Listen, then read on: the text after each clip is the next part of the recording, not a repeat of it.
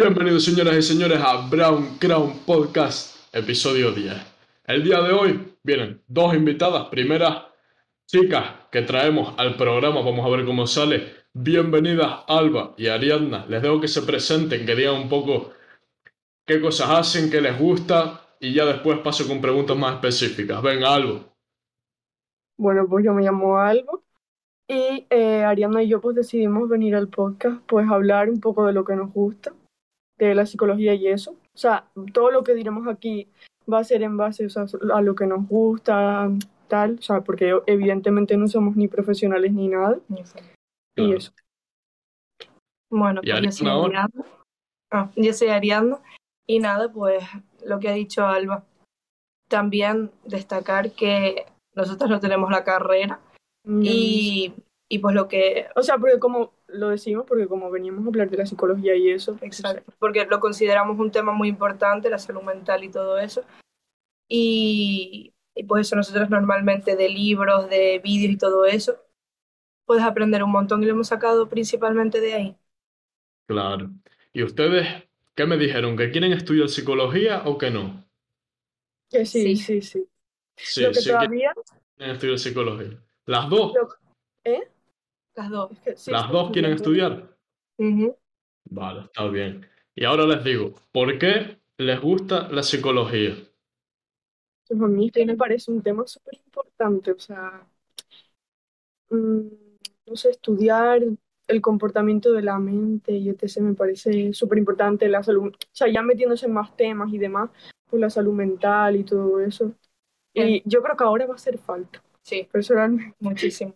En sí el comportamiento humano es algo que aprendemos cada día, un montón de cosas sobre eso, porque cada día aparece algo nuevo. Y cosas tan comunes como la- las depresiones, los trastornos o cosas así, deben, aparte de ser normalizados, También deben- tratados eso, exactamente, para que la, la gente pueda, pueda llevar una vida normal dentro de lo que cabe y, y eso. ¿Ustedes creen que la psicología empezó a estudiarse tarde, que se debería haber estudiado como la, la enfermería, las medicinas y todas estas cosas de un principio y que la psicología vino más tarde, ¿no? Por supuesto, y además de eso, o sea, aparte de descubrirla y tal, más que nada también normalizarla. Sí. Porque hasta hace poco, o sea, te decían vete al psicólogo como un insulto, en plan. Mm. Y eso no es así, Ya. obviamente. Yo creo que ustedes, a lo mejor no, no, no, no sé, pero a lo mejor en mi época más tal, sobre todo tú, Alba, que estabas en mi clase, tú viste que yo era un niño que hacía cosas que, que no sé si en su momento éramos pequeños y no te diste cuenta, pero si te gusta la psicología, si siempre te ha llamado, yo creo que tú viste en mí algo que, que no funcionaba, que no estaba bien, ¿no? Sí, o sea, sí, sí, sí, sí. En Es plan, no sé. Es que, Era fácil de ver porque, y yo años después digo, esta gente de verdad se pensaba que yo era esa persona, es que ese no era yo, ¿sabes? Y ya. después veo, por ejemplo, a Belén, a toda esta gente de clase que a lo mejor piensan o me tratan como si fuese esa persona, sin saber que, que yo no era así. pero tampoco te pueden tratar diferente. O sea, yo es que en ese momento tampoco era como. O sea, no tenía tampoco claro que quería estudiar psicología y eso. Y no sé, quizás era una persona, o sea, no diferente, pero he mejorado muchísimo. O sea, como evolucionado desde ese momento. Y quizás en ese momento, pues quizás no me daba cuenta o tal. Pero sí, o sea, sí eran verdad que eran cosas. Y además que Noé ahí era súper amigo tuyo y tal. Y también se daba cuenta y me decía cosas en plan, uff, ¿sabes? Como, ¿Qué cosas, qué tipo de cosas te decía Noel, por curiosidad?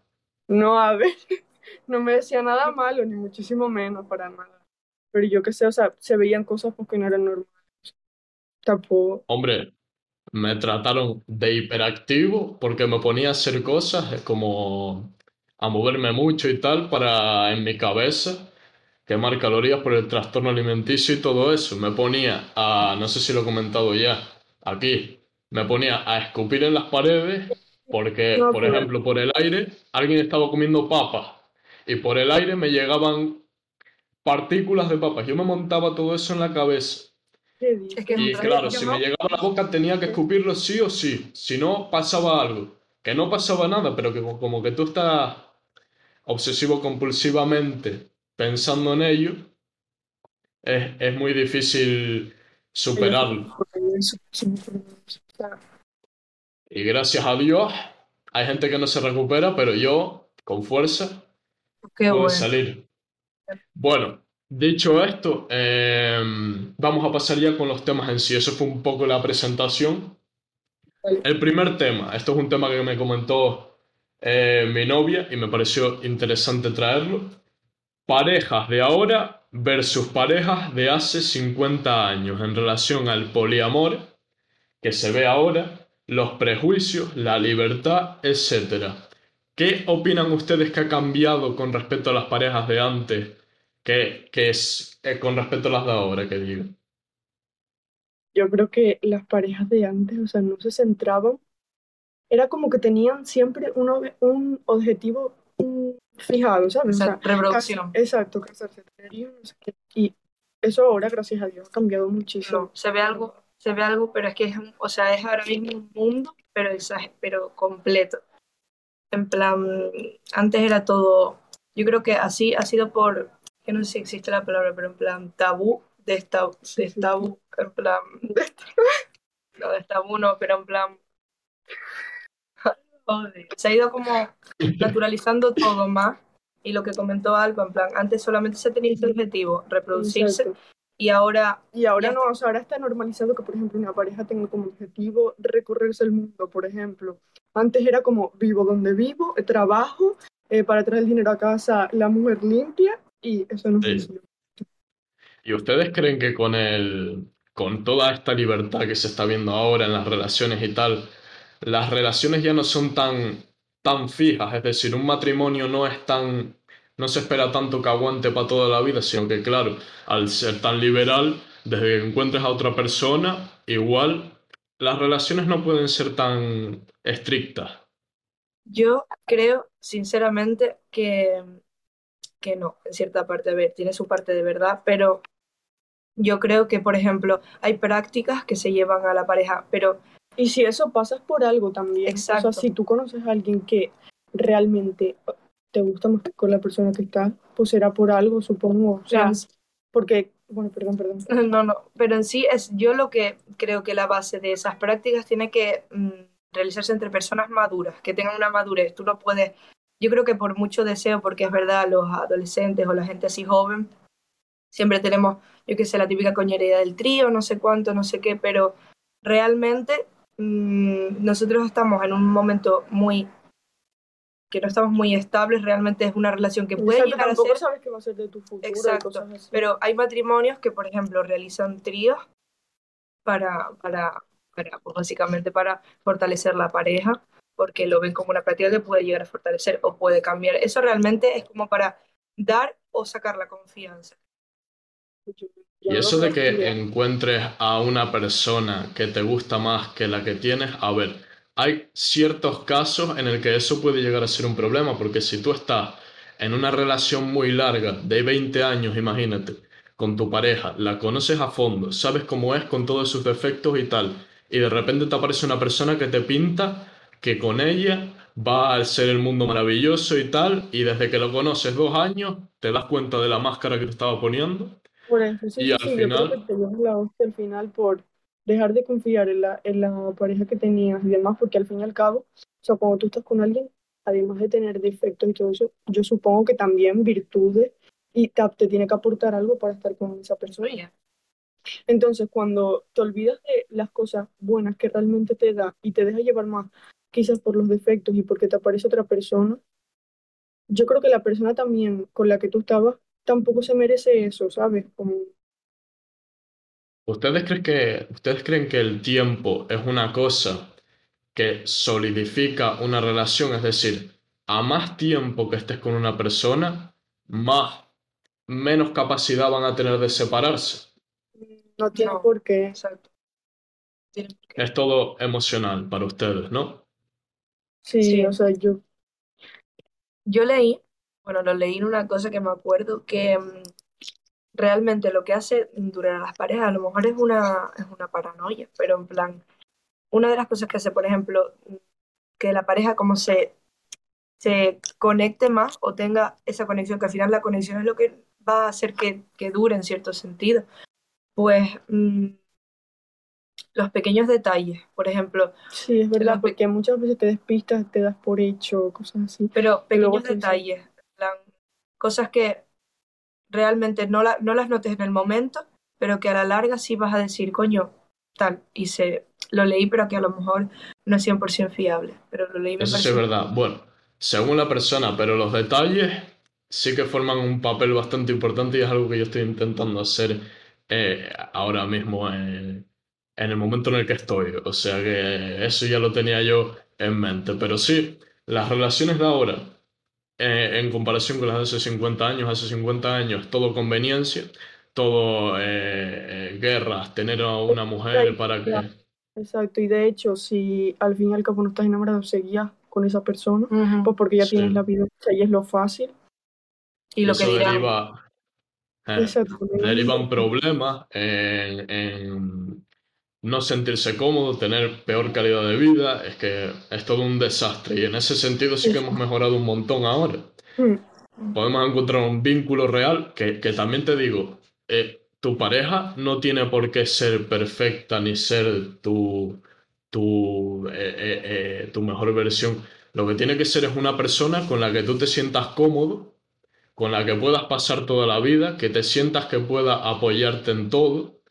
Y, y- y- y no hace falta mucho más en realidad, o sea, no hay que tampoco eh, obsesionarse tanto con buscar a la persona perfecta, perfecta, sino que es que no la vas a encontrar porque cada uno tiene sus defectos, ¿no?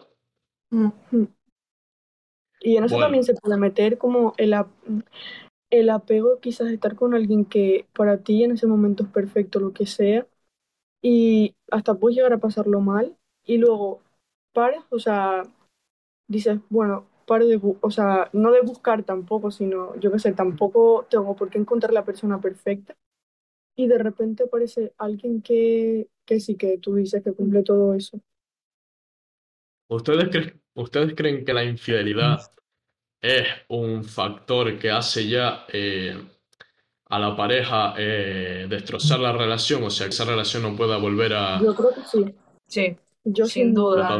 O sea, ya la confianza no es la misma. A ver, yo digo que también hay que verse en el caso, porque de las personas que sí lo han perdonado o demás, pues yo qué sé, cada uno tendrá su caso, pero para mí, es un, sí, o se sea, rompe yo esas completamente. cosas no las permitiría porque yo no lo haría. Pero en cierto sentido, yo lo que siempre lo que le intento, no, no sé si por bien o por desgracia, le intento sacar el lado bueno. ¿Qué pasa con esto? Realmente te das cuenta de cómo es la persona y dices, "Mm, a lo mejor yo tenía planeado estar cinco años con una persona que me es infiel. Digo, Y luego viene el golpe. exacto. Y entonces realmente te beneficia apartarla de tu vida, porque es una persona en la que no puedes confiar. Porque te das cuenta que esa persona, de verdad. No. Mm. Y la confianza, como tú dices, la confianza es que cuando se comete una infidelidad, lo que yo pienso es como que de la otra persona te falta algo que estás buscando en otra, en otra persona. Exacto. Tú no cometes una infidelidad porque pa- pasa una persona, tú digas, coño, me la quiero, la quiero, me la quiero enrollar o me la quiero follar. No, eso pasa porque, mm, exacto, lo que Exacto, Alba, porque te falta algo. O sea, eso no viene de la nada y, bueno, a ver, que tendría que, o sea, cada caso es diferente, pero no Pero la, sé. y la excusa de estoy, estaba borracho, no sé qué, no. Y esa excusa me parece como intentar meterle un paño a la Exacto. herida. No sirve de nada. Claro, es que yo creo que la base de la, de la relación es la confianza. Pero sí estaba pensando, como ustedes, que en uno de esos casos, tu pareja, ponte en el caso de que tu pareja estaba borracha en ese momento, que tú no estabas con ella ni nada, y después viene ella a contártelo a ti mismo. ¿Tú qué harías? Pues la verdad es que creo que lo mínimo que tienen que hacer después de haber puesto los cuernos Habértelo contado, no es habértelo contado. Exacto. Es que, Y ya está, pero eso no implicaría nada respecto a perdonar. exacto. La opinión es fija. Me lo O sea tú, no. me lo cuenta Es otra que, a ver, pero es que es verdad que es muy distinto ahora Pues con verte en el momento, Mm. porque En el momento. En el momento te vas a romper, en plan, te vas a doler en el alma, pero vas a sentir una rabia, vas a sentir realmente como un, un- es- vas a sentir muchísimos ascos, que yo lo veo, en plan, me, Hmm. me parece así. Y claro, ¿qué vas a hacer? Tú le vas a... Yo, yo- es que claro, la situación, pero con Sí, sí. educación le explicas las cosas, le dices, yo a ti no te quiero ver más, porque Mm. me has traicionado mi confianza por completo. Lo que yo a ti te he dado, lo has es que esto roto. suena radical, pero que es en el caso. Puede ser. O sea, no me ha pasado, Claro. pero me refiero. Bueno, no O sea, yo te iba a decir algo. Alonso vino el programa pasado y habló de ti, entonces ya se sabe. Entonces dime tú, en una fiesta, fin de año, al día siguiente te viene Alonso a la cara y te lo cuenta. ¿Tú qué harías? Ponte en el caso. yo, yo no lo perdonaría y ya lo he hablado con él y él tampoco. Y es que es eso. Es que de alguna manera traicionó la confianza y también yo creo que te puedes llegar hasta sentir reemplazado. Sí, O sea, como... No, o sea, no lo perdonaría, diría, pues se acabó, o sea, muy bonito lo que me he vivido de aquí atrás, pero... no, O sea, no, son cosas claro. que no permitiría. Es que es una cosa que tampoco tiene sentido, teniendo una pareja de- que no, no tiene ni Exacto, sentido es te da todo lo que necesitas. no lo pierdes por eso. Exacto, te da cariño, confianza, eh, te entiende y demás, no sé qué haces buscando otra. Exacto, para suplir. Exacto, no Piensa las cosas con cabeza. Es que la persona lo que busca es el morbo de decir, ¿qué pasa si me acuesto con esta? Porque la ves y dices, ¿qué pasa si tal? Y, y hay Mm. gente que no sabe controlar eso y Mm. acaban... Y ese tipo de personas no merecen la pena porque no puedes establecer No, una confianza con ellos. Y ahora que saqué el tema de, de tu relación, ¿qué opinas tú de tu relación, Alba? ¿Cómo la ves tú? En general. Pues, yo sinceramente estoy más contenta que nunca, la verdad, porque al fin y al cabo eso, eh, en una relación tienen que haber cosas que te suman más que, que te restan. Obviamente todo el mundo no es perfecto, pero no sé, o sea, creo que en una relación tiene que haber confianza y creo que yo, por ejemplo, con Alonso tengo mucha confianza. Eh, te tienes que sentir también entendido, querido y, o sea, sin duda, Claro. lo tengo Y ahora que lo saqué, Feliz. Mm. Y ahora que lo saqué, Ariadna, tu relación con Marietón, también quiero que me des una opinión sincera. Pues a ver, yo, siendo muy sincera, estoy también muy, muy, muy feliz. O sea, podría decir que de, de, de los momentos más como estables, por así decirlo, y, y que me siento como con alegría porque, a ver, he conocido una persona que me, aporta mucho, como el Y además después de cosas que A ver, pasado, exactamente, ahora mismo te das cuenta. Te das es cuenta como- lo que realmente quieres una Exacto, relación. exacto, lo, lo que, sea, de alguna manera, después de haberlo pasado mal y tal, dices, pues yo esto no me lo merecía, ¿sabes? Me merezco lo que tengo ahora. Y lo que tengo ahora, sinceramente, me ha aportado un montón de confianza, mm, estabilidad emocional increíble, que creo que es súper importante. Realmente me ha aportado un montón de cosas que se lo agradezco en el alma, siempre le digo, de verdad, muchísimas gracias. Y es algo por lo que realmente no tienes que dar las gracias por algo que merece la relación mutuamente, Sí. pero es cuestión de Mm. darse mutuamente. Y yo la verdad me siento muy, muy agradecida, muy, muy, muy feliz, la verdad. Es Espero que mm, estabilidad emocional es lo que se busca, es que si tiene que ser tu compañero de vida, que no sea perfecto, tu compañero de vida lo que buscas es estabilidad, sí. Es que yo estoy, yo con mi pareja, la verdad que es que me, me- no, no sé qué coño pasa, pero es que es todo como muy película, ¿no? Como que en qué momento, también. En qué momento iba yo a encontrar esto algún día. Y, y- y- y es que hay gente que en la vida encuentra eso. Y Sí, lo valoro más que, lo valoro más que todo el dinero que puedo llegar a tener. Es que eso es lo más importante. O sea, yo siempre, yo, saben que soy una persona que me gusta montarme mis cosas para hacer mi dinero. Me gusta tener proyectos de futuro que tengo fe en que van a triunfar. Pero es que yo eso lo tengo todo en segundo plano. Lo principal es la relación que tengo ahora mismo con ella. Eso es lo importante. Y está justo por debajo de las cosas que más me importan. La relación con ella está justo por debajo de mi familia. Mi familia es siempre lo primero. De- creo que Claro, debería ser de todas las personas. Sí, sí, Morir sí, por tu familia. 100%. Y, y nada, es eso.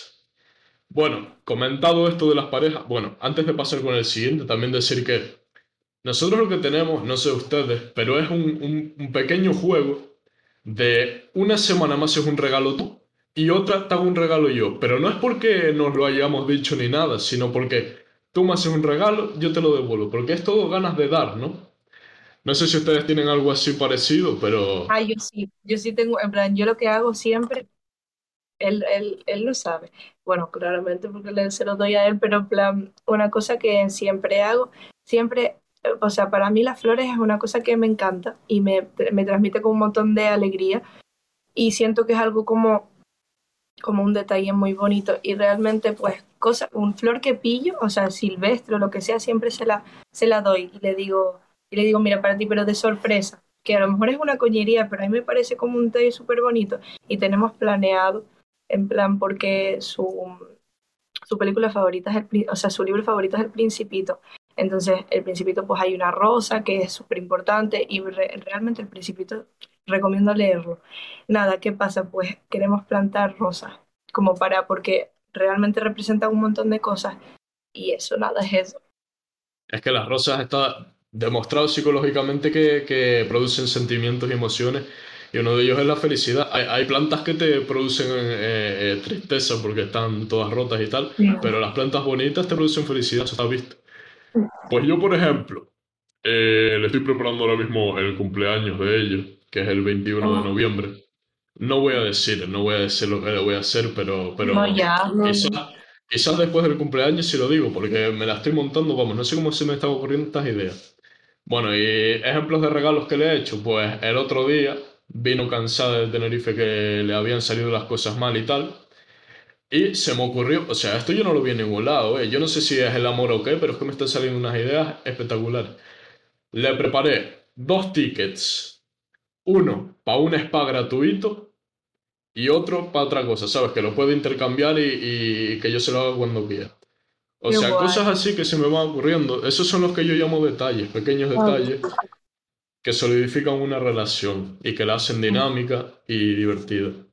Bueno, me refiero mantenerlos en el sentido de no solo al principio. O sea, tú durante el tiempo. ya, ya, claro. No, pero es que a mí, yo supongo que lo voy a mantener porque me sale de dentro, ¿sabes? No es algo que yo diga, o sea. Bueno, yo, siguiente tema entonces. por si ¿Mm? acaso. ¿El qué, el qué? Nada, nada, que estaba mirando a ver cuánto nos queda de batería, porque. Sí, sí, sí, de sobra. Vale, vale, sí, sí. De todas formas, 45 minutos y estamos listos. Vale, vale. A ver, ahora, las fobias y los traumas. ¿Qué saben ustedes de fobias y traumas? Y si tienen alguna. Mm, Pues la fobia es como miedo a algo. En plan, es como, por ejemplo, lo que sería la fobia esta, ¿cómo se dice? Lo mismo cosas. Espacio cerrado. El- A la las arañas. Es la. Es un Eso miedo- también. Es un miedo irracional. Exacto, sí. Y Y realmente es, pues, en algunos casos, causados por traumas, que es de lo que exacto, sí. Los traumas, hay muchísimos tipos de traumas. ¿Y qué pasa? Y los traumas en verdad son algo que, por ejemplo, un trauma que tuviste en la infancia de ver algo Mm. o de que te pasara algo, de que sintieras algo en, en la infancia, tienen y repercuten, o sea, yo por los libros que he leído y un montón de cosas de psicología y eso, eh, casi siempre son el motivo de un montón de cosas que te pasan ahora en el presente, Sí. pero quizás si no vas a un psicólogo o cualquier especialista y tal, no... La infan- te... La infancia es que realmente tú tienes que, te- tú tienes que, igual que aprendes a hablar, tienes que mantener un equilibrio. Si ese equilibrio no se mantiene, mínimas cosas, mínimas cosas que normalmente, yo que sé, vemos de nuestros padres, que es nuestro ejemplo a Ujú. seguir, o que vivimos, eso nos marca, se nos queda. Podemos tener una, podemos seguir adolescencia tal, pero realmente ahí Tampoco puedes- tiene por qué ser en la infancia, puede ser Exacto. que sé en la adolescencia. o- pero hay un gran porcentaje de que personas con trastornos bastante fuertes en la infancia han pasado abusos, han pasado Hmm. muchísimas cosas. Y eso repercute un montón en la, en la vida cotidiana y ahora. sea, Por eso es tan importante la salud mental y tener Sí, equilibrio. De eso quería hablar, o sea, los que más pueden llegar a coger traumas que, que le repercuten y que le, le afectan durante toda la vida son los niños. Porque es que yo he vivido en primera persona que un padre, por ejemplo, incluso con coñada, por ejemplo, eh, reiterándome a mi pareja, el padre de pequeño le coge un lagarto que había en la huerta y le hace sa, se lo pone en la cara y se lo enseña. Sí, sí, sí. sí, Tiene sí. Pánico a los lagartos, pero es que impresionante. Viene a mi casa de campo también, ve un lagarto y sale corriendo. Es una cosa increíble. Sí, yo también tengo. Es que no lo entiendo. Y muchísimo miedo. Menos mal que mis padres no me, no me, no me pusieron ningún... Ni eran de hacer estas cosas ni nada porque sabían las consecuencias. Pero entiendo que una persona que, que no está enterada, pues coge, le hace eso a su niño y piensa que es divertido, pero mira lo que Pero repercute tampoco, ahora. puedes, tampoco se puede echarle, por ejemplo, la culpa a los padres porque Claro, ellos hacen lo mejor que pueden, las cosas y demás. Y muchas veces cuando nos damos cuenta del problema, luego lo que hacemos es darle, o sea, pensar, o sea, no digo que siempre, pero algunas veces dices, joder, es que esto es culpa de mi madre o de la persona que me hizo esto. Y realmente no, o sea, es como te repercute a ti. Y no solo eso, o sea, sino que ellos lo intentan hacer lo mejor que pueden. No, Yo creo que claro. sí. Es que en los ojos de los, del padre, eso era una cosa divertida, de la familia, de entretenerse y tal. O sea, el padre es totalmente inocente, pero es que, claro, tiene que saber las consecuencias. Bueno, y pasando con otra cosa, que no es un tema, pero se me ocurrió. ¿Qué opinan ustedes del miedo irracional a la muerte? Yo pues, creo, a ver, la muerte es algo con lo que tenemos que convivir. O hmm, sea, porque si lo analizamos fríamente, nosotros mañana mismo podemos morir. Es algo que yo creo que se tiene que normalizar. En cierto sentido, es verdad, da pánico, da todo lo que tú quieras, pero es que nosotros somos como, como las flores. Voy a poner otra vez el ejemplo de las flores. Nacemos y morimos. En plan, o es que es sea, algo que vivimos, tal, vivimos, es- nos ¿no? reproducimos si queremos, decisión.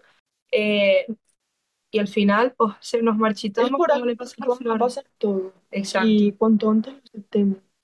Tenemos, yo, lo que, lo que, esto ya más bien la filosofía de cada uno, lo que hay que hacer es Disfrutar el momento. disfrutar mucho el momento. De, en- es verdad que es súper fácil decirlo, pero luego hacerlo puede tornarse. Pero realmente disfrutar, pensar que, pensar como, puede, como es realmente, que, la, que el, este día puede ser el último. Intentar ser amable, ser, aportar cosas buenas, no Exacto, siempre, sí. no Y estar quedarse satisfecho a la, a la hora de morir. Saber, pues he hecho todo Lo que lo que, he querido. lo que he querido, he sido feliz y bueno, pues todo el mundo le llega su momento. Pero yo creo que más que Claro. nada, algunas veces pasamos miedo, o sea, no de morirnos nosotros y demás, que también, pero sino también la muerte de los seres queridos y demás. Yo creo que nos afecta muchísimo más, porque yo, por ejemplo, hablo por mi caso, tampoco me he centrado, o sea, a ver, sí lo has pensado, todo el mundo lo hemos pensado en plan, ¿qué pasa si me muero o cosas así? Pero realmente yo creo que si te pones a pensar, si se muere, por ejemplo, por poner un ejemplo, Dios quiera que no, pero mi madre, por ejemplo, yo no sé qué hago, o sea, literalmente no. Te- Mm. me dole, o sea, sería un palo, yo creo que para la mayoría de personas. Mm, horrible. Es que yo, estoy, yo, yo iba a hablar ahora mismo de eso. O sea, mi abuela, desgraciadamente, se fue hace poco. Una, se murió de, de vieja, ya había vivido muchos años, tuvo una vida muy feliz. Y no sé si, si, si lo hice mal, igual me, me corrigen ustedes. Pero yo fui tremendamente frío, o sea, no me salió una lágrima. ¿Por qué? Porque quise darle la imagen a mi madre. Quise darle la imagen a mi madre de decir, ¿de qué coño estamos llorando? Tuvo la vida perfecta, fue feliz, se murió de vieja. Es una cosa de que, que- que tenía que pasar, ¿no? ¿De qué coño estamos llorando? Y mi madre apenas lloró también durante eso porque me vio a mí siendo fuerte y, y siendo racional, ¿no? Y, y no sé lo que opinan ustedes, pero yo eso fue A lo que me hice. parece que cada persona expresa sus sentimientos de la mejor manera. Y, o sea, sí, me parece genial. O sea, también depende de la fuerza emocional que tenga cada persona. Porque quizás otra persona es más sensible o demás y se pasa por ese momento del duelo llorando. Y ya luego cuando pasa un tiempo dices, oye, pues ya está bien. Sabes que quizás otras personas no llegan a esa reflexión que tú tuviste, que desde mi punto de vista es la correcta, no llegan tan rápido, ¿sabes? Sino tienen que pasar primero el momento duelo Mm. de aceptarlo más que nada. Porque el primer Mm. paso siempre es aceptarlo. Yo creo que es un mecanismo, más bien, o sea, yo también, yo creo que lo hiciste realmente bien, porque al fin y al cabo, mm, yo sí me pusiese la situación para ver a mi madre, Eh, Me gustaría otro verla. día estábamos hablando de- si tú estabas con una amiga nuestra que había pasado por también por una situación así de que se le había muerto un familiar hace poco y me acuerdo que me dijo yo estoy siendo fuerte por lo mismo que tú dijiste de, mm, de que mi madre no me venga a llorar y sufra más de lo que de lo que De puedo lo que es. exacto Exacto. sí sí Mm. Y ahora pensando esto, vamos a cambiar un poco de tema ya. Ahora pensando esto, usted no, de los pensamientos irracionales, usted no tiene estos pensamientos. Lo he comentado con Noé también, que dice, por ejemplo, estás en clase y, y piensas, porque estás aburrido o algo. ¿Qué pasaría si yo cojo y me tiro por la ventana ahora? Sí, eso, no tiene eso tiene un nombre, o sea, sobre todo en momentos serios o sea de estar Sí, sí. tus padres peleándote y cosas así tú decir qué pasa Sí. si le dan polvo en la cabeza gallo, pero Sí, eso sí. Pero pasa un Ay, eso montón. me ha pasado, pero muchísimo. ¿Te acuerdas del nombre que tiene, Ariadna? Que estabas ahí yo... No es que tiene un nombre, son los No, esos son los de Yabu, vas a decir No, no, no iba a decir No. eso. Los, es que tienen un nombre, los, los, es algo de impulsivo, no sé qué. Ah, Pero sí, o sea, yo creo que eso le he pasado a todo el mundo. Sí. De, sí, sí, sí. Pero luego ya cuando se te va de, ma- de desmadre, en plan, que yo qué sé, piensas cosas como que te puedes lastimar de verdad, en plan, yo qué sé, estás al lado de un caldero, porque yo viste, visto este ejemplo también, en plan, y como que piensas en meter la mano y estás súper al borde de meter la mano. Eso ya son como o así. Como una tentación rarísima. Sí. en plan. sí, Pero sí. no, no. Es que el día, eh, el otro día estaba sufriendo, ¿eh? Estaba sufriendo porque estaba en el avión mirando para abajo para el mar y digo, ¿qué pasa si cojo y me boto? ¿Qué Ay, pasa? ya, mi madre. Sí, sí, sí. Y yo mirando para abajo. Es que no sé, es que si un día te da un brote psicótico o algo y te da por botarte, se acabó. O te da por cumplir esas cosas que te dan, en plan, yo que sé, quizás estás conociendo a, a alguien, en plan, yo sé, a un tío tuyo del quinto pepino que no lo había visto nunca, yo quizás estoy sentada en plan momento serio de presentación de la familia y me dan ganas de, no sé, le pega. en plan, ¿qué pasaría si Es que eso, es que yo he dicho, yo, yo iba en el avión diciendo, ¿cómo es posible que nadie, que nadie se haya votado? O sea, que nadie le haya pasado esto por la cabeza y, y que en un momento se votase. No he oído casos de esos, pero Capaz todos, No sé. están- capaz todos piensan eso, están todos en el avión y piensan, ¿qué pasa si me voto? Pues sí, podría pasar, porque igual que lo piensas tú, ¿quién dice que no Exacto. lo piensa la claro, claro, igual que lo pienso yo, que en teoría, en teoría soy una persona sana ya y racional, ahí todo el mundo lo piensa entonces. Bueno, último tema, no sé de cuánto se está alargando, pero, pero vamos a ir un poco ligerito. El autoestima, él o la autoestima, la autoestima, ¿no? Sí, La autoestima. La autoestima y el autocontrol. el autocontrol. Sí. ¿Ustedes qué, cómo ven la autoestima? ¿Cómo piensan que nos ayuda la autoestima? La base Eh, de todo. eh, sí, eh. La, para O pareja, sea, yo, para familia, para ti, pero es que es para todo, para todo. yo de la base de, en plan, que tiene que tener una persona para estar sana, eh, sin duda se- es la empatía, o sea, y lo he descubierto un montón a medida que pasa el tiempo y tal, y quieras o no, que algo que hay que tener 100%, pero siempre es empatía y autoestima, o sea, dos pilares Pero- fundamentales.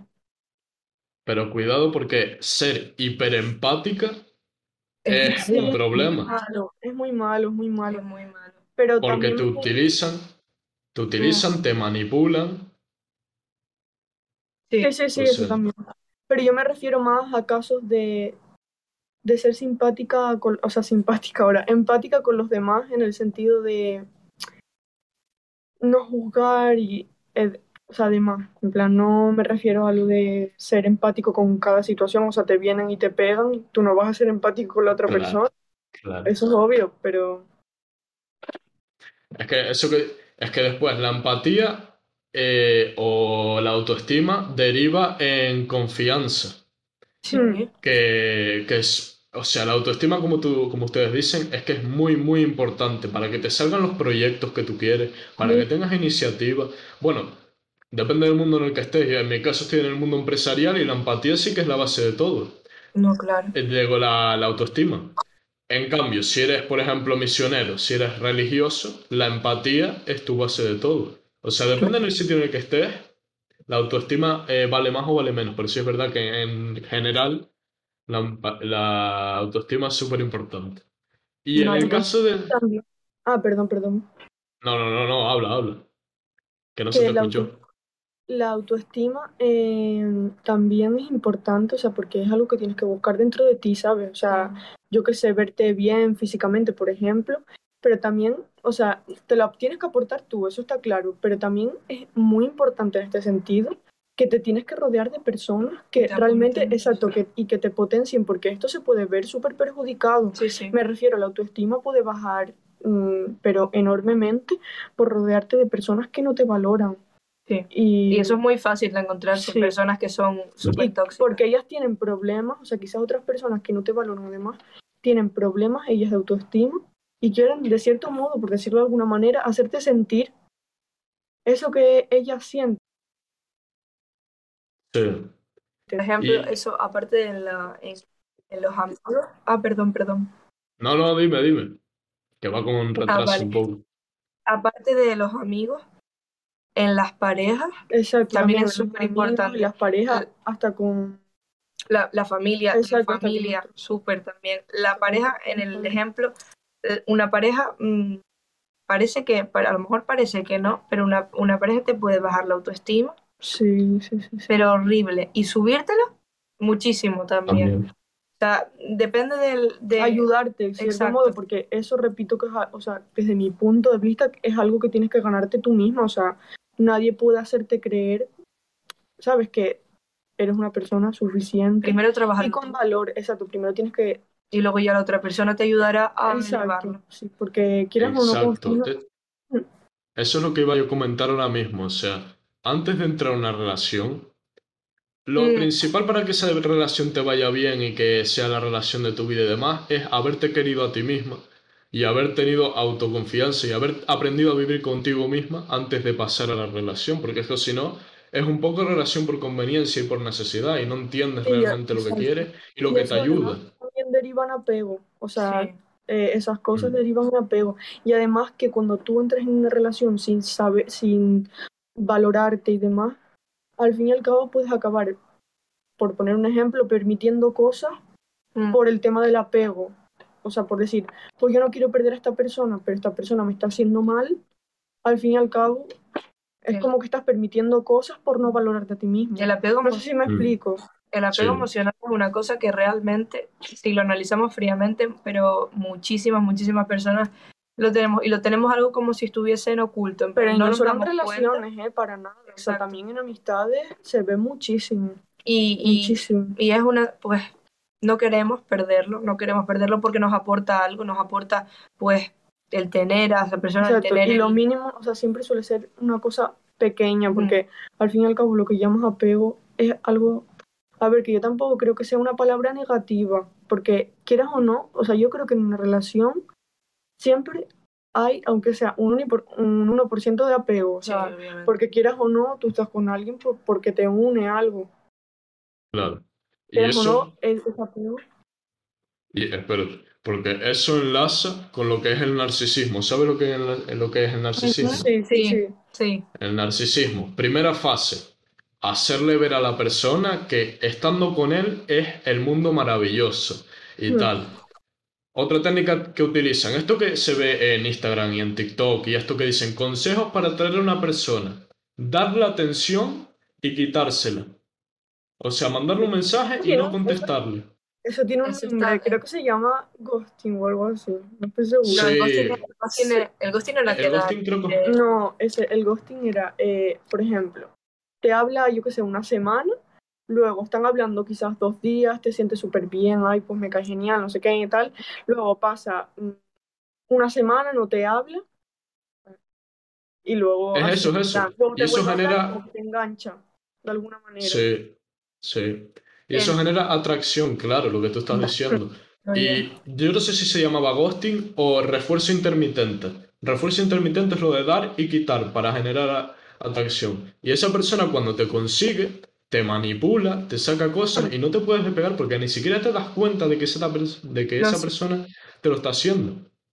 Es como si te... Perdón, ah, No, no, no, dile tú, dile Es como si te centraras únicamente en lo, o sea, en lo positivo que te da esa persona. Es como no sé cómo explicarlo, es como que te engancha tanto la mm. cómo te manipula. El, por, por experiencias vividas, el, el, narcisismo es el primer, el mm. primer pilar de la, de la persona tóxica. Pero, yo también. Pero, exacto, Alba y yo sabemos del tema y, y, el narcisismo es, y es una cosa que te atrapa, te atrapa muchísimo, tú no sabes dónde estás metido hasta que sales. Y Pero cuando es que el narcisismo, uff, o sea, es, peligroso. Porque esas personas tienen como una capacidad de manipulación y no les increíble. No les duele nada. Es como... Claro. Y, y, ¿sabes lo que pasa? Que es que esas personas son unos expertos de la psicología. Y lo peor de todo es que yo entiendo lo que hacen. Yo entiendo lo que hacen y es muy fácil, lo podría ser yo perfectamente pero es que no te lleva a ningún lado, te mata por dentro, te perjudica a ti mismo. Y son personas que al final lo que están es enfermas porque hacen algo que, les, que les hace mal. Y es que además cuando mm, tú haces eso, o sea, realmente, yo creo que no te das cuenta, pero realmente también tienes que estar vacío. Es como, ¿cuál es el objetivo si yo no estoy feliz y la otra persona tampoco? Es como... Es toda una paranoia que se montan eso en la cabeza y que es difícil, por no decir imposible, de, de tratar y de arreglar, porque según tu grado de narcisismo hay cosas más graves. No, pero esas cosas se intentan arreglar y tú incluso a lo mejor hasta puedes intentar llegar a ayudar o arreglar algo y es imposible. O sea, tú ahí hmm. no puedes hacer absolutamente es que esas personas están metidas tanto en su razón como en que ellas siempre tienen la razón. Y Esto está bien, para ellos eso está bien. Eso es, lo que ellos están está bien. Cambiarles de idea. Exacto. Es que ellos están en su mundo. Es que está, es, otra realidad totalmente diferente y por eso no los entendemos. Pero es eso. Y sobre el autocontrol, ¿ustedes lo han experimentado? ¿Lo han, por ejemplo, te ha, venido a hablar un tío y, no le has soltado un galletón porque han visto lo importante que es el autocontrol o qué opinan ustedes? Yo creo que es súper importante y eso también va enlazado con el respeto un poco. Porque... Pero yo creo que es algo más bien como intrínseco, no, sé si me explico, en plan, es algo que realmente por nuestra racionalidad tendemos un poco a tener autocontrol. Es verdad que hay otras personas que no, porque... Se controla a las personas así como impulsivas, también impulsivas de, de, forma negativa, porque también puede ser una persona impulsiva de manera positiva. O sea, Pero claro, se puede trabajar, porque yo, por ejemplo, sí, sí, sí. me, he puesto, me he puesto a ver vídeos, que sí, que es un poco tal, pero quedarte frío cuando una persona te viene a insultar, demostrando respeto como tú dices, todo va enlazado. Pero el autocontrol, si es verdad, como nos decía Máximo en empresarial, en empresariales, que, que Máximo fue un genio, vamos, uno de los mejores profesores que he tenido también. El autocontrol imprescindible en toda tu vida. Y desde ahí ya yo lo fui aplicando. Bueno, dicho esto, terminamos con los temas y pasamos a las noticias de la semana, que también van relacionadas con la psicología. Son más de opinión. Estrategias que permiten establecer límites respetuosos a nuestros hijos. Bueno, esto ya lo hablé antes, pero tiene otro, otra perspectiva. Educar a nuestros hijos en términos claros desde la primera infancia equivaldrá a ofrecerles herramientas emocionales para toda la vida, ya que les ayudará a formarse como personas respetuosas y empáticas y dice Elisa Molina, la sobreprotección de los padres lleva al niño a la incapacidad. Sí. A ver, eh, en primer lugar, ¿cómo ven ustedes la educación de los niños y cómo la... Yo sé que es una pregunta muy complicada, pero ¿cómo educarían ustedes a, a sus hijos? Si es que los van a tener, que esa es otra. Yo creo que dos conceptos que, por ejemplo, yo no, o sea, es lo que evitaría en mi hijo a toda costa sería eh, en el sentido de ser, de tener un niño como mimado. Eh, eso eh, te puede pasar factura y lo digo por experiencias que he visto de mi familia y demás, que quizás tener un hijo, a ver, estoy, Eh, pero tener un hijo con sentido, Es muy jodido. sí, ¿eh? Porque Luego no sabe lo que es ganarse unas cosas por. Exacto, y también eh, tampoco le permitiría en el sentido de faltas de respeto. O sea, yo lo que intentaría en, en la, la educación de mi sería eso, marcar muy bien los límites de lo que son los padres, y eso creo que lo ha hecho un montón mi madre conmigo, en el sentido de marcar los límites de lo que son los padres y el respeto que hay que tenerles, y la admiración también de alguna manera, porque son los padres que, o sea, es el ejemplo que ves y, y eso, o sea, tener un niño Es que es malo. verdad que mis padres no los culpo. No los culpo para nada porque es lo que, lo que es correcto, ¿no? Me han mimado un montón. Hasta el punto de que solo recuerdo una vez que mis padres me han pegado. Que fue una vez que, que le pinté con permanente el coche a mi padre y me metió una nalgada una Normal, ¿no? nalgada que me acuerdo hasta hoy. Y, y nada, pero, o sea, es que si no, sinceramente, si no llega a ser por mi cuenta que me separé un poco de esos mimos, si yo volví de, de mi madre, pues no, no tenía iniciativa ni ninguna cosa, pero cuando aprendí lo importante que era, cuando llegué más o menos a la etapa del instituto, antes no, antes yo era un chico callado, tímido, que no hablaba. Después empecé como a explorar y a, y a matarme por mi cuenta porque empecé a hacer barbaridades y a probar y tal. Y a base de eso, pues me he ido, he ido sabiendo que está bien y que está mal y he tenido iniciativa. Pero yo no les culpo para nada. Y sobre lo de la pro- sobreprotección, Es que al fin y al cabo creas a tu hijo en un caparazón. Sí, Es como, eh, mm, no le puede pasar nada, no tal. Y es que además eso le limita un montón Yo- a la persona, o sea, al niño, Exacto. evolucionar y crecer, porque es, es mirar con los ojos de tus padres. Mm. O sea, tus ojos Tus no ojos no valen. Exacto. Tú te basas en la, en la opinión y en la creencia de tus padres. Hmm. Y eso me parece. El niño tiene que tener una opinión propia, unas creencias propias y debe labrarse su propio camino. Es verdad, desde pequeño, pues tú lo, lo intentas cuidar y lo intentas proteger porque es, es, es todo para ti realmente. pero, pero- eso tiene que tener unos límites. A mí me parece, porque a mí, por ejemplo, mi padre, yo lo recuerdo, a mí mi padre me enseñó desde muy pequeña lo, cómo era la vida en realidad, o sea, cómo era que hay cosas que están bien y hay cosas que están mal, hay gente que lo pasa mal, hay gente que lo pasa bien. Se tiene que educar desde la realidad, pero siempre, en cierto sentido, como poniéndole la mano, no ahorcándolo, pero poniéndole Sabiendo que como una ahí mano. también, sí. Exacto. Y yo creo que yo soy muy, muy, muy partidaria de que el niño, la niña debe, debe explorar por él mismo, debe hacer cosas, debe Mm. Que a lo mejor ya cuando llegue a ese punto yo como que digo, Porque "Uy, yo creo me que duele". exacto, pero, pero creo que también Es eso que es muy importante porque yo lo pienso en lo que a mí me hubiese gustado y, y digo, joder, me hubiese gustado más esto, porque creo que así me, me hubiese comportado de otras maneras. Mm. Entonces es la, te ayuda. claro, es eso. Dejarle al niño libertad. Y si tú ves que se estampa y que Mm. se pierde, ayudarlo, porque es que si no actúas ahí, el niño se te va Claro. a... Es que es eso, es que es eso. Y cuanto más te digan que no, más tú dices, pues sí. Hmm. Bueno, dicho esto, yo creo que la comentamos por encima bastante bien. Pasamos a la segunda. Atención, Boris Cyrulnik. Los adolescentes más afectados por la pandemia de adultos tendrán depresión crónica. El neuropsiquiatra francés, hijo de judíos que murieron en el Holocausto, científico y divulgador, popularizó el concepto de resiliencia. Ahora publica nuevo libro en el que afirma que el, contor- que el entorno esculpe el cerebro. ¿Qué opinan ustedes de esta noticia? ¿Les parece real y coherente? Yo creo que la última parte, lo del entorno, eh, modifica el ser. Eso es cierto. Eso Sí, eso realmente sí. es, es verdad. Porque, pues en el ejemplo del holocausto, cosas así, los traumas tan grandes que se han creado de la gente sobreviviente.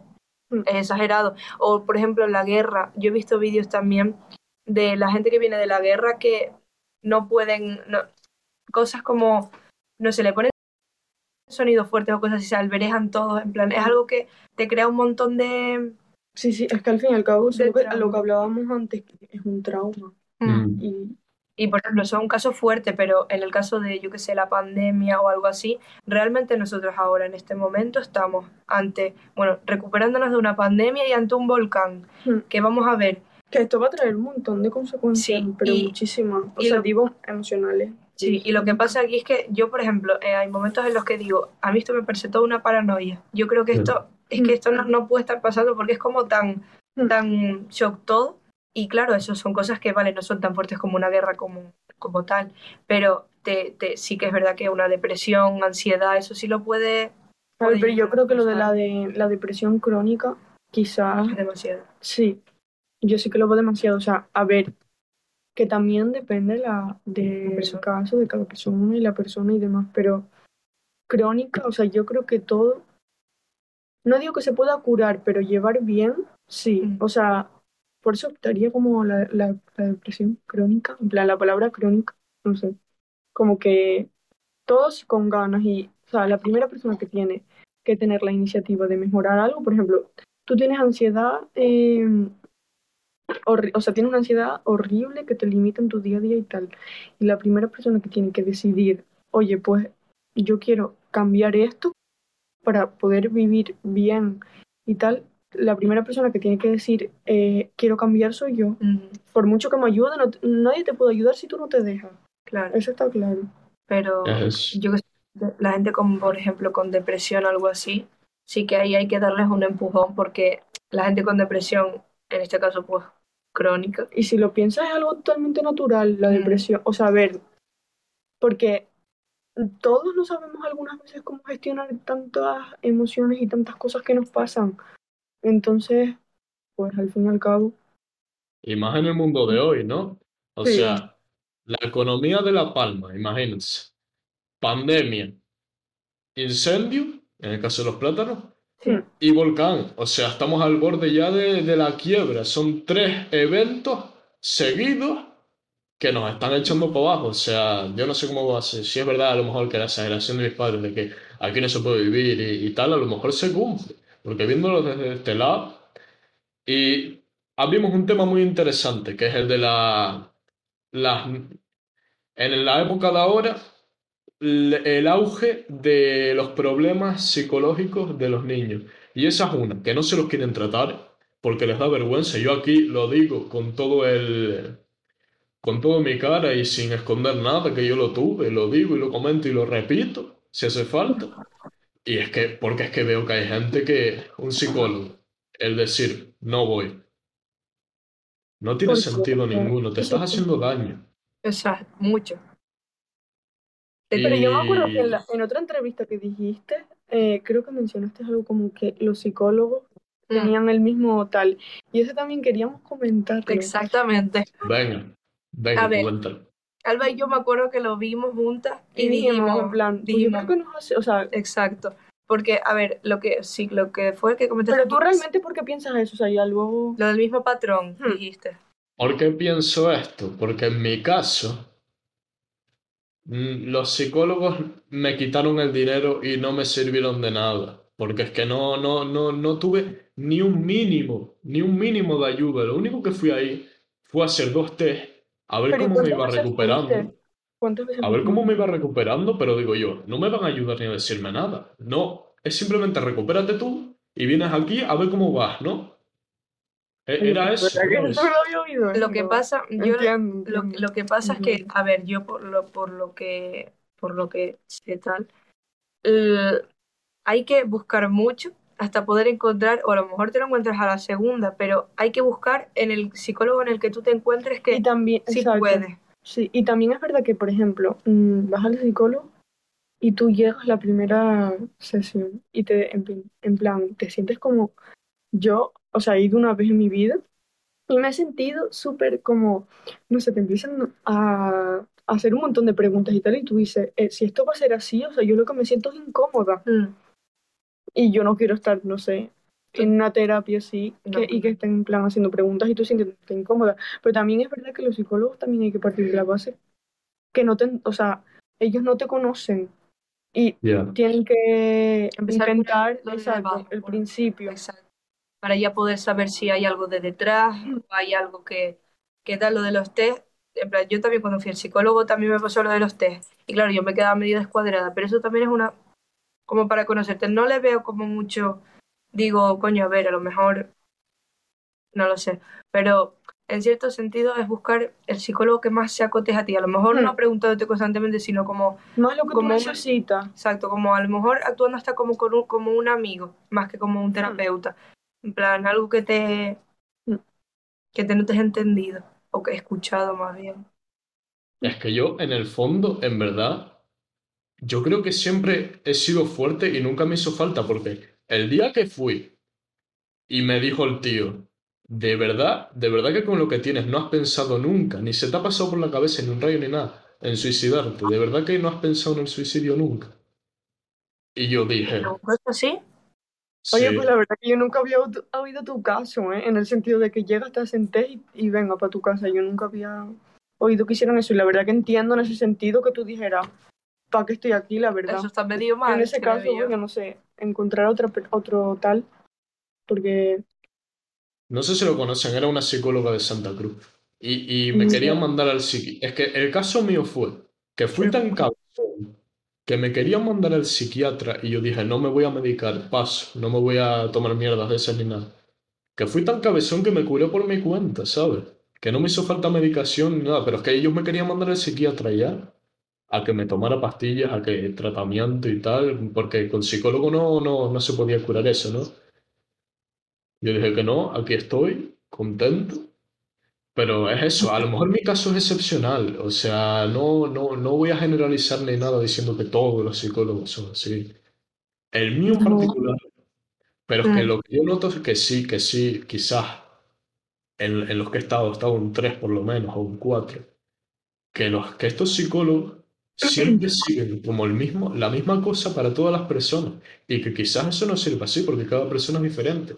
Y no los culpo. ¿Por qué? Porque la psicología es un campo tan complicado ni matemáticas, ni ciencia, ni física. La psicología, entender el cerebro humano, es lo más complicado que hay ahora mismo en la ciencia. Es Y por verdad. y encima siendo temprano que, que se desarrolló y empezó hace poco. No los no. culpo. Y no se le da la suficiente importancia. O sea, y, y todavía, todavía sabiendo eso, no se le da la suficiente hay muchas importancia. personas que tienen problemas. Estoy segura que muchísimos adultos tienen depresión o alguna enfermedad así mental.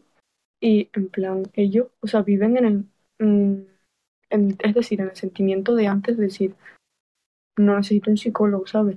Y también por, por decir, por también por pensar que es un tabú, ¿sabes? No solo eso, sino por decir, "Mm, yo no voy a ir al psicólogo que me van a tomar por loco. Mira, lo que pasa no, es que la, la, aunque parezca una locura, pero esto es, esto es verdad. Lo, la salud mental, como ya les he dicho, es tan importante como la salud eh, física. ¿Qué pasa? La salud mental muchas veces deriva en en problemas, problemas físicos. físicos. O sea, si Sí, no claro. hay una buena salud mental, hay pero infinidad de. Y yo creo que debería físicos. darse más importancia a eso específicamente, Mm. porque es verdad que Mm. Y es que, es que no, no tengo nada más que comentar sobre, sobre este tema. Yo creo que ya lo he explicado todo bastante bien, que si tengo que sacar algo más lo sacaré. Pero no sé si ustedes vieron, ahora que me acordé, la noticia esta el otro día, de que en un sitio de España se creó un centro que es de psicología de, de- que se llamaba La Llorería. Lo comentó Jordi Way en un programa y me pareció una noticia, se me quedó mucho en la cabeza porque me impactó. O sea, abres un centro de psicología, lo llamas La Llorería Mm. y, y- y- y- pretendes que, que gente seria con depresión, con problemas mentales, vaya a la llorería a decirte tus problemas y a curarse. Eso es lo que pretende este negocio. No Me sé qué parece opinan una- ustedes. Me parece una falta de respeto bastante Sí. grande. a mí también, sin duda, porque ¿Por qué? lloraría porque, o sea, Es que, mm, Dios mío, la gente, porque, joder, la gente lo pasa fatal, o sea, hay gente que lo pasa pero horriblemente mal, se suicidan, y la se, se hacen, se, se autolesionan, o sea, son cosas que, coño, te, la gente lo pasa fatal. Y poniéndole ese nombre es como un estilo burla. No o sea, no burla, quizás burla no. O sea, yo supongo que si hacen eso tampoco lo harán con esa intención. Tío, pero son Pero profesionales. es verdad, sí, sí, sí. Pero es verdad que Bueno. un poco llorería, es derivar en plan, hay que. Quizás no es la palabra exacta, pero como quejica, ¿sabes? Como llorica. Contarte Sí. tus problemas, Sí, sí. que no es así. No sé si eran profesionales o, o que era un centro para que tú vayas allí y contaras sus tus problemas y, que, y te desahogaras. Pero es que el hecho de llamarlo llorería, Está a mí feo. me da que, Sí, que sí, lo sí, siento, sí. pero ese negocio se va abajo, ¿eh? De- de- No, dura ni una semana. La intención es como hacerlo más fa- mm, familiar el ambiente sí. un poco, A lo pero mejor se, interpreta mal. Sí, sí, pero no, Es que- no tiene Y esta gente parte, pa- lo, lo más, lo más brutal de todo es que esta gente parte de la idea que tú yendo allá, contándole a un tío las cosas y llorando, lo vas a solucionar todo. O sea, no, no tienen otro método de trabajo, sino tú vas ahí a llorar. Por eso se llama la llorería. Y es que todo el mundo Y- no. Y es que llorando, sin tratamiento, sino llorando, de los problemas que tienes, ni de coña los curas. Y esa frase de decir, eh, eh, para curar esto tienes que llorar y desahogarte, no es verdad. En, en el caso de los problemas psicológicos, no es verdad. Llorar es que no te cura nada. O sea, Ya. Aún, Que da aún, hasta como más ansiedad, yo ¿cómo creo. es? a un, a un esquizofrénico, ¿qué hacemos? Lo mandamos a llorar para que se cure. sí, y después se cura. Eso es el negocio de la llorería. O sea, Es que me Y además que, o sea, repito, ya lo he dicho más, en más ocasiones y tal, pero es que todo el mundo no lo expresa así. O sea, yo, Mm. por ejemplo, puedo tener un problema gravísimo y lo primero que me sale es ponerme a llorar como una loca. Pero quizás Ariana Actúa. no, actúa normal y luego llega a su casa y que es verdad que le da un ataque, Mm. ¿sabes? No, todo el mundo no lo expresa igual, pero vamos, o sea, eso está demostradísimo. A mí me da que lo de ustedes de, de estudiar psicología es una buenísima elección porque el futuro, en mi opinión, el futuro está en la salud mental. O sea, no hay cosa más importante y más cosas, aparte de la tecnología, que, que yo pueda ver tanta evolución y tanto futuro. O sea que... Mm. Pero ustedes, ¿ustedes qué, cómo piensan que va a ser la carrera de psicología? O sea, ¿qué, qué cosas piensan que les van a enseñar? Yo tengo miedo, o sea, yo es que, por ejemplo, no tengo ninguna rama de momento a la que me quiera especializar 100%. O sea, sé que me gusta también criminología y demás, pero es que no sé, o sea, yo quiero llegar a la carrera, espero que me guste y me sienta cómoda y que me guste, o sea, decir esto es lo que quiero hacer, a dedicarme, eh, pero todavía no lo tengo claro. O sea, tengo, por ejemplo, claro que me gustaría más tirar mm, psicología de conducta o de criminología, pero, por ejemplo, tengo claro que creo que con niños no trabajaría ni de coño. Yo es una cosa que sí. Por ejemplo, con niños sí me gustaría y con adolescentes también. Me gustaría mucho. Con adolescentes quizás sí, pero con niños. Con niños es muy complicado, o sea, es bastante, Sí. bastante complicado. Pero yo, por ejemplo, lo que comentó Alba de criminalística, me gusta, me parece súper interesante porque yo, por ejemplo, estoy obsesionada con ver de Jordi Wild también, Sí, eh, con ver vídeos de, en plan de, a mí también de entrevistas a Ariana y yo siempre, o sea, siempre. locura, es brutal. Hmm. Y, Que lo sé muy bien. Sí, sí, sí. y lo que, lo que, a ver, lo que, porque yo, por lo que he visto y eso, te enseñan, también tienen en la carrera neuropsicología, que o sea, te enseñan las conexiones en el cerebro, Hmm. de las neuronas, todo eso, pues como para saber, pues, determinados trastornos derivan por eso, porque no hay, no hay, no funcionan bien algunas partes del cerebro, esas cosas, pero son ya más avanzados. Y pues lo de las emociones, Hmm, De las emociones también es muy interesante. Y lo que siempre Mm. dicen de la carrera de psicología, que es porque me encanta, dicen, la carrera de psicología, aparte de para ayudar, ayudar a los demás, también te ayuda a entenderte a ti mismo. Sí, sí. Entonces, me parece súper, me parece muy bueno, la verdad. Que claro, mi te lo digo porque mi hermana hizo psicología. Ella la verdad que no sabía lo que quería hacer y claro, sí, psicología sonaba muy bien y tampoco es- no, yo no estoy enterado, la verdad, no le he preguntado ni nada, pero a lo mejor sí le gusta de verdad y sí. Pero lo que yo noté es que hay que aprenderse una serie de nombres técnicos de las partes del cerebro y tal y no sé, es que a lo mejor si te, si te enseñasen una parte más práctica, no todo eso de estudiarte los nombres y tal, a lo mejor la psicología, no sé cómo son estos años, antes era así. No, pero es O verdad, es que- así ahora. Sí, sí, sí. O sea, porque mi madre tiene libros de psicología de, de la carrera y son palabras en plan, como un montón de definiciones, fue lo que yo vi. Sí. Y te tienes que aprender, aparte de la palabra técnica, lo que significa exactamente y demás.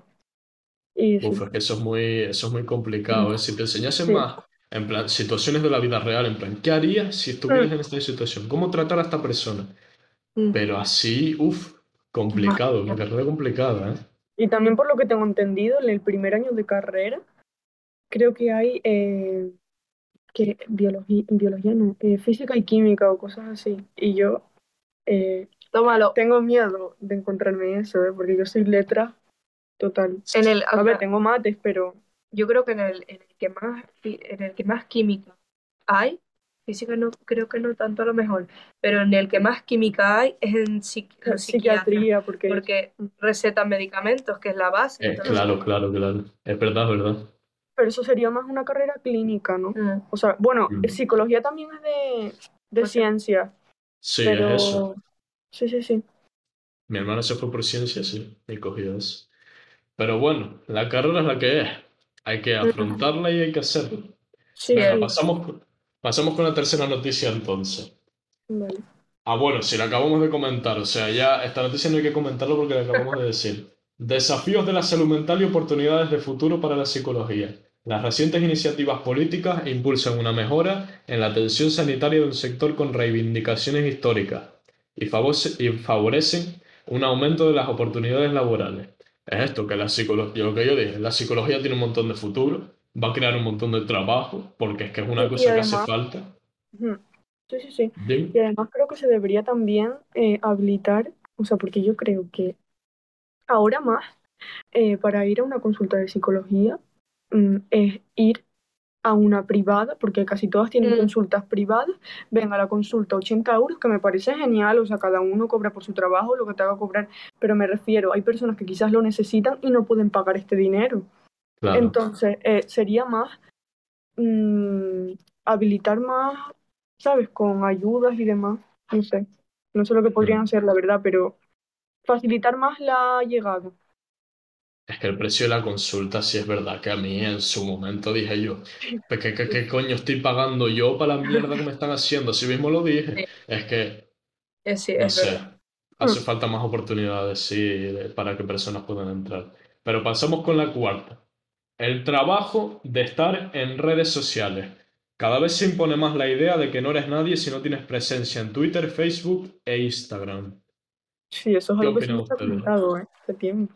Yo creo que las redes sociales son, o sea, tienen un, son un arma de doble filo. Es que realmente, ¿qué pasa? Mm, que te, te vicias, pero te vicias de mala manera porque yo en mi caso yo considero que me gusta mucho Instagram, me gusta mucho Twitter y me gusta tal, pero mm, realmente lo que me he dado cuenta es que al tiempo, yo creo que un poco al ir madurando y eso, como que mm, a lo mejor antes en Instagram te, te importaba más mm, lo que pensasen los demás al subir algo o al cualquier cosa como que te importaba mucho más.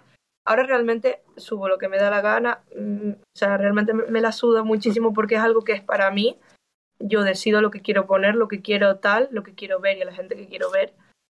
Y, y eso, ¿qué pasa? Que las redes sociales nos joden mucho en el tema de la autoestima, que también deriva porque mm, tendemos a compararnos un montón con otras personas que enseñan su vida perfecta en Instagram, porque es a lo que tendemos, todos realmente tendemos a poner nuestra buena cara, cosa que realmente no estoy de acuerdo al 100%, porque coño, no, porque a lo mejor hay personas que ponen su, su, su mejor cara, su todo más Sí, perfecto, respecto bonito. a eso también eh, vi que en Estados Unidos creo que van a obligar a los influencers y todo eso a poner cuando una foto tiene filtro. Mm. Y eso en Estados verdad, Unidos no era, era en, en otro país que no me acuerdo ahora cómo- No, Noruega. Noruega, era Noruega. ah, vale, sí, en Noruega. menos en Noruega sí. Es lo que hay que hacer y no, no lo quieren implementar bien. ahora porque les gusta el dinero. O Porque sea, ojalá podría ser normal que yo suba una foto con 300 filtros y me vea yo guapa y los demás no tengan que compararse, por, por poner un ejemplo. Pero como hoy en día esa cosa, o sea, eso no está en plan normalizado en la sociedad, pues Mm. yo creo que está bien, porque tú dices, bueno, detrás de ese filtro puede haber pues, una persona totalmente distinta. Sí, y las hay.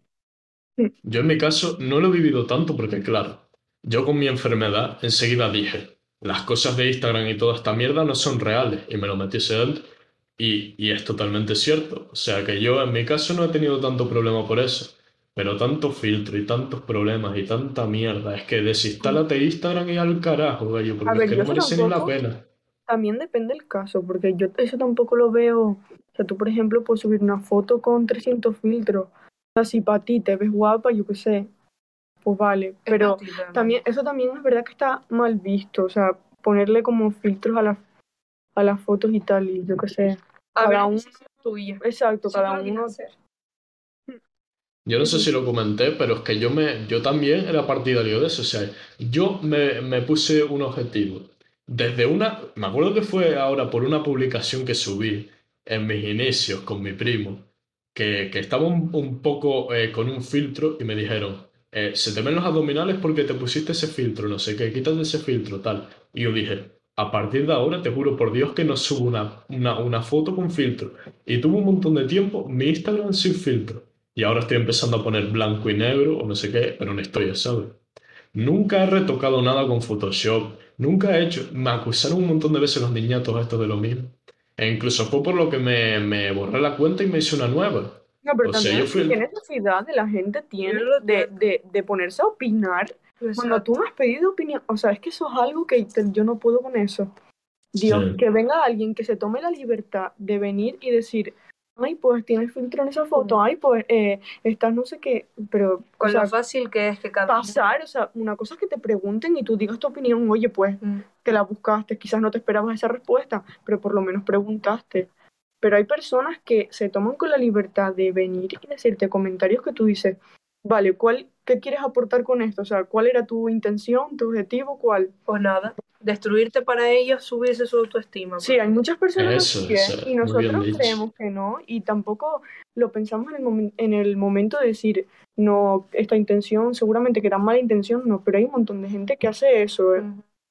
de venirte a soltarte un comentario y quedarse tan pancho Mm. mm, para hacerte En sentir mal. Muy bien dicho, para subirte, para subirse ellos el ego. Es que esa es la razón. sí, Y bueno, dicho esto, pasamos ya con la última noticia del episodio de hoy. Trauma de traición, el abuso infal- infantil tras el uso de la imagen de los hijos para vender en Instagram. Dentro del grupo de madres influyentes hay dos tipos, las que usan a sus retoños mostrando sus caras y las que solo hablan de ellos, así protegiendo su intimidad. El hecho de que eh, influencers en Instagram y en todas estas plataformas utilicen a sus hijos para conseguir me gusta, conseguir tal, sin eh, respetar la privacidad de sus propios hijos, ¿no? Porque no tienen capacidad de decisión. ¿Qué opinan ustedes? Alba y yo, por ejemplo, seguimos muchísimo, o sea, desde, desde pequeños, además. Exacto, a Verdelis, Hijo, María Pombo, Exacto, así. que tienen muchísimos hijos, bueno, en el Verdelis tienen muchísimos hijos y siempre pues los ha, su rutina, su vida en general siempre la ha compartido. Yo, desde mi punto de vista, cuando se hace con, con, el, con el mal, en plan de lo hago para ganar, ganar, ganar, ganar, tal, pero me parece muy bien. Exacto. Otro, otros, otros No tiene padres, solo que mirarse por el sacar dinero, sino Exacto. también porque yo que sé, me apetece compartir eh, no sé qué cosa con mi hijo, tal. Y por ejemplo, María Pombo también ha sido bastante criticada por eso, por subir cosas de su hijo y demás, porque realmente tú piensas, y es fuerte pensar que ese, ese niño tiene ya toda su infancia publicada en Instagram. Mm. Porque es verdad, hay un montón de fotos de ese bebé publicadas en Instagram, páginas que, páginas me refiero, otras cuentas de Instagram que suben más fotos, tal. Pero es verdad que yo creo que cada padre es libre de hacer lo que quiera, eso está claro. Y no creo que esos padres lo hagan con esa intención para nada, o sea, no sé. si no sería muy, sería muy Sí. bastante maquiavélico. Sí, la verdad. Ya, pero la intención al final, ese niño, cuando crezca, le, le han quitado la privacidad, ¿no? Es una cosa con la que ya nace, o sea, nace ese niño sin privacidad. Y, no, y, y si ese niño no quería fama, por ejemplo, ¿qué? Es que a lo Yo mejor es una cosa que es está mal hecha, ¿no? Yo creo que debería, yo desde mi punto de vista no lo, no lo haría. Obviamente no lo haría. Lo que haría sería mantener al niño al margen y pues en su privacidad, ya que en su, si decide cuando sea ya, cuando ya sea mayor, que decida él lo que quiera, porque coño, es algo que ante la mm, no es la palabra no es la inocencia, ante la incapacidad del niño de decir nada, pues coño, dices, venga, Pues lo metemos en esto. Mm. Es que, es que eso, según el contexto también es verdad que hay padres que no lo hacen con mala intención, pero hay padres que saben perfectamente que le están quitando eso a su hijo, pero que quieren hacer dinero y no les queda otra que... Y eso Ya, es lo malo, ¿no? ¿verdad? O sea, ellos yo creo que no lo hacen con esa intención, pero también lo que tú dices, o sea, ellos son conscientes de, mm, di a luz a mi hijo el otro día, mm, vamos a sacar una foto, la subo a Instagram y eh, eso va a salir por todos los sitios porque al fin y al cabo es una persona conocida y exacto que está en las redes sociales día a día y eso quieras o no va a tener repercusión en, en las redes sociales y demás. Bueno, pero una foto tampoco pasa nada, ¿eh? El hecho de utilizar a tus hijos día tras día para enseñarles Ya. para conseguir, es eso, es eso lo que está mal hecho. Y bueno, dicho esto, si les parece, dejamos aquí el programa de hoy, Brown Crown Podcast, episodio 10. Despídanse si quieren ahora. Pues nada, muchas gracias, de verdad. Muchas gracias por momento. todo. Y, y gracias por invitar, o sea, por, por Aceptarnos y aceptar que viniésemos. De nada, hombre. Cuando quieran vienen otra vez. Sí, es verdad que las puse, las puse por delante del pobre Marquitos, ¿eh? Que se quedó detrás, o sea que, que hay que hay que disculparse con Marquitos, pero en la próxima semana ya traeremos episodio con él y con la segunda parte del equipo Crema, que me lo están pidiendo tanto. Muchísimas gracias, señoras y señores, y hasta la próxima. Chao. Chao.